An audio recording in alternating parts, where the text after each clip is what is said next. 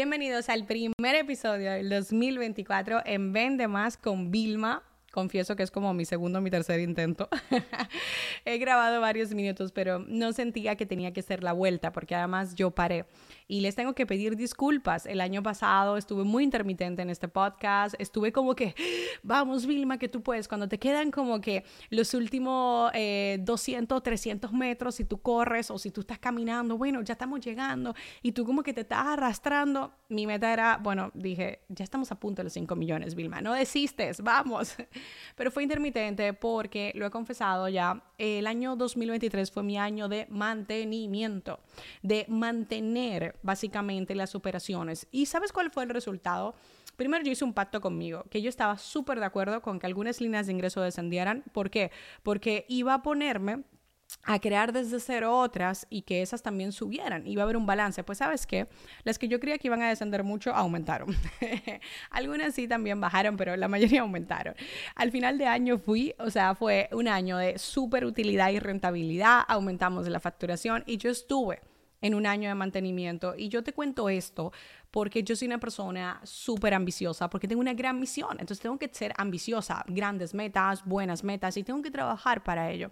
Pero ¿qué pasa? He aprendido más sobre procesos, he aprendido más a delegar, he aprendido también a soltar sin dejar de pensar en que yo quemo mis barcos en cada entrega. Es decir, yo hice menos cosas, pero cada cosa que hice la hice al máximo nivel. O sea, ¿cuál es la mejor formación que yo puedo hacer sobre eh, venta de servicios? ¿Cuál es la mejor formación que puedo hacer de marketing? O sea, la gente me llegaba con mensajes, Vilma, o sea, yo he hecho maestría y no me han enseñado esto. O sea, yo pagué el otro día un curso y no me enseñaron esto. O sea, mis eventos presenciales, o sea, nos dejamos la piel, quemamos los barcos. O sea, fue un año espectacular en muchos sentidos pero yo estuve en mantenimiento. Es decir, ¿qué tengo que hacer? ¿Qué es lo justo que voy a hacer para mantener mi impacto y tener un crecimiento? Yo tengo aquí métricas conmigo, porque al final cuando nosotros hablamos de, de ventas, pues uno tiene que tener métrica, ¿no? El año pasado, ok, vamos a ver el resumen. Yo terminé el año con 1.5 millones de seguidores entre YouTube, Instagram, Facebook, LinkedIn y Twitter. ¿ok? Tuve más de 420 y pico millones de impresiones. Es que lo calculé al 19. Yo creo que eso va a llegar a, eh, hasta, el, hasta el 14 de diciembre, perdón.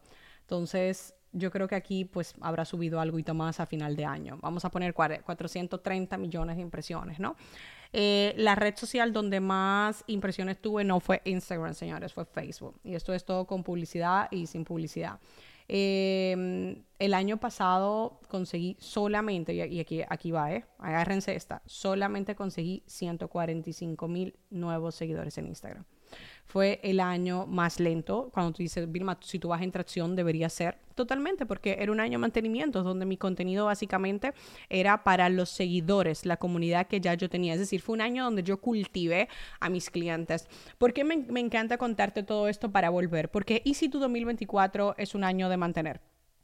Y si tu 2024 es un año de priorizar a lo que ya tienes y no estar, necesito más, necesito más, necesito más. No, o sea, yo llegué a personas nuevas y la ves, ¿ok?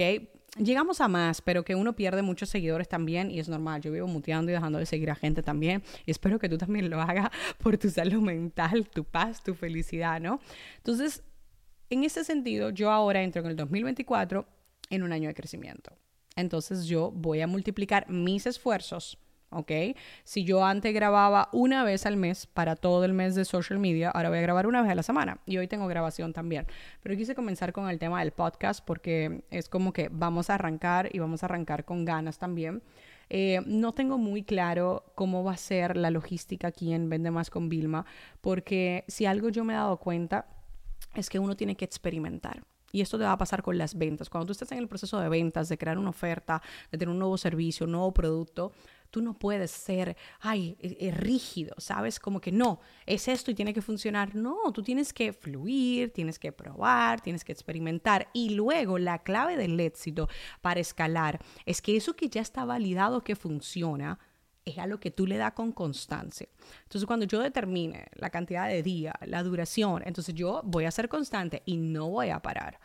Y lo interesante va a ser que si he tardado cinco años, ¿vale? En llegar a 5 millones de impresiones, creo que fue 4 porque yo abrí en el 2019, 4 años en llegar a 5 millones, las próximas 5 millones, ¿cuánto tiempo voy a tardar? Ah, ahí es donde viene, ¿no? El tema. Y hoy en día con las redes sociales es mucho más fácil porque, señores, yo empecé este podcast eh, solo en audio. Yo todavía estoy en audio porque ya yo he hecho mi primera parte de pagarme primero, pero estoy en ropa de ejercicio en mi casa aunque no voy a entrenar. ¿Ok? Eh, y no quiero audio, señores, no estoy ni peinada ni maquillada y es una de las cosas que más me gusta de este podcast también, pero sé que esto es una parte de los episodios. La otra parte de los episodios tengo que hacerlo con vídeo porque lo que realmente impacta es la viralización. ¿Y por qué? Porque tienen que entender algo en ventas. Yo este año les voy a entrenar en ventas desde la mentalidad, entrenarte a ti, ¿ok? Y luego entrenarte en habilidades. Pero tienes que entender algo. Las redes sociales la gente va a entretenerse y tú le metes el entrenamiento con esa parte de contenidos educativos que tú haces para generar leads con esa parte que nosotros hacemos de podcast también, los podcasts de entrevista. El podcast solo hablando contigo misma también funciona muy bien para poderlo sacar. Entonces, bueno, hablando un poquito ya para dejarle algunas conclusiones de este episodio, porque si algo caracteriza a este podcast es que aquí no nos extendemos, ¿ok? Eso es un podcast directo al grano, eh, muy refrescante, muy fresco para que te ayude. Quiero decirte algo. La razón por la que el año pasado me fue muy bien en un año de mantenimiento tiene una razón cada vez que yo hacía algo, yo quemaba mis barcos. ¿Sabes lo que significa eso? Hacer lo mejor que puedas. Si yo grababa un webinar pregrabado, era el mejor que había hecho hasta la fecha.